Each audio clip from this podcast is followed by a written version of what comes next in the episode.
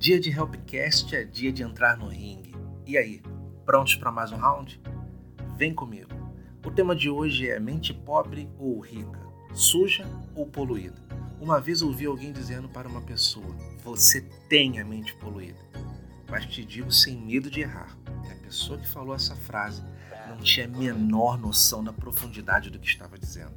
Realmente, a mente pode estar limpa ou poluída, rica ou pobre, depende do que iremos armazenar dentro dela.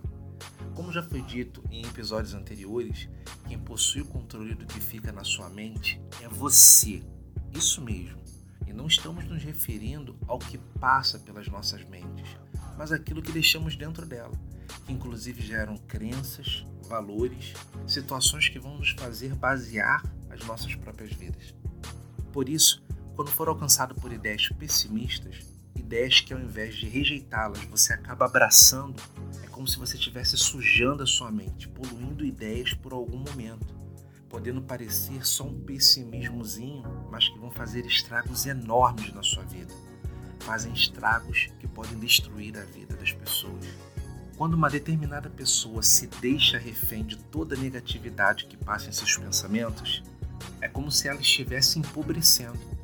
Que estamos querendo dizer com essas afirmações é que a qualidade da vida de uma pessoa, por incrível que pareça, está diretamente ligada na qualidade dos pensamentos que ela cultiva em sua mente.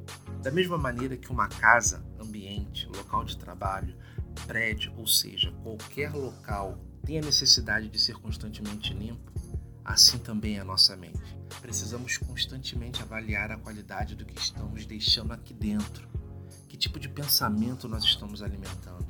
Para que caminho eles estão nos conduzindo? Para que direção estão nos levando? E o principal, que qualidade de vida e resultados passamos a ter a partir do momento que passamos a dar ouvidos a esses pensamentos? Essa necessidade de zelar pelos pensamentos, ela se dá pelo simples fato de uma degradação de ambiente o que pode acontecer quando você deixa de fazer a manutenção de uma casa ou alguma coisa que você tenha que é muito importante para você. Assim também acontece com a nossa mente. Se uma ideia destrutiva ela não for retirada imediatamente, a mesma vai ser refletida em comportamentos e atitudes de igual forma destrutivas e que podem conduzir cada um de nós para um caminho que não é nada bom. Até o próximo episódio e não se esqueça, entrou no ringue, lute pela sua vida.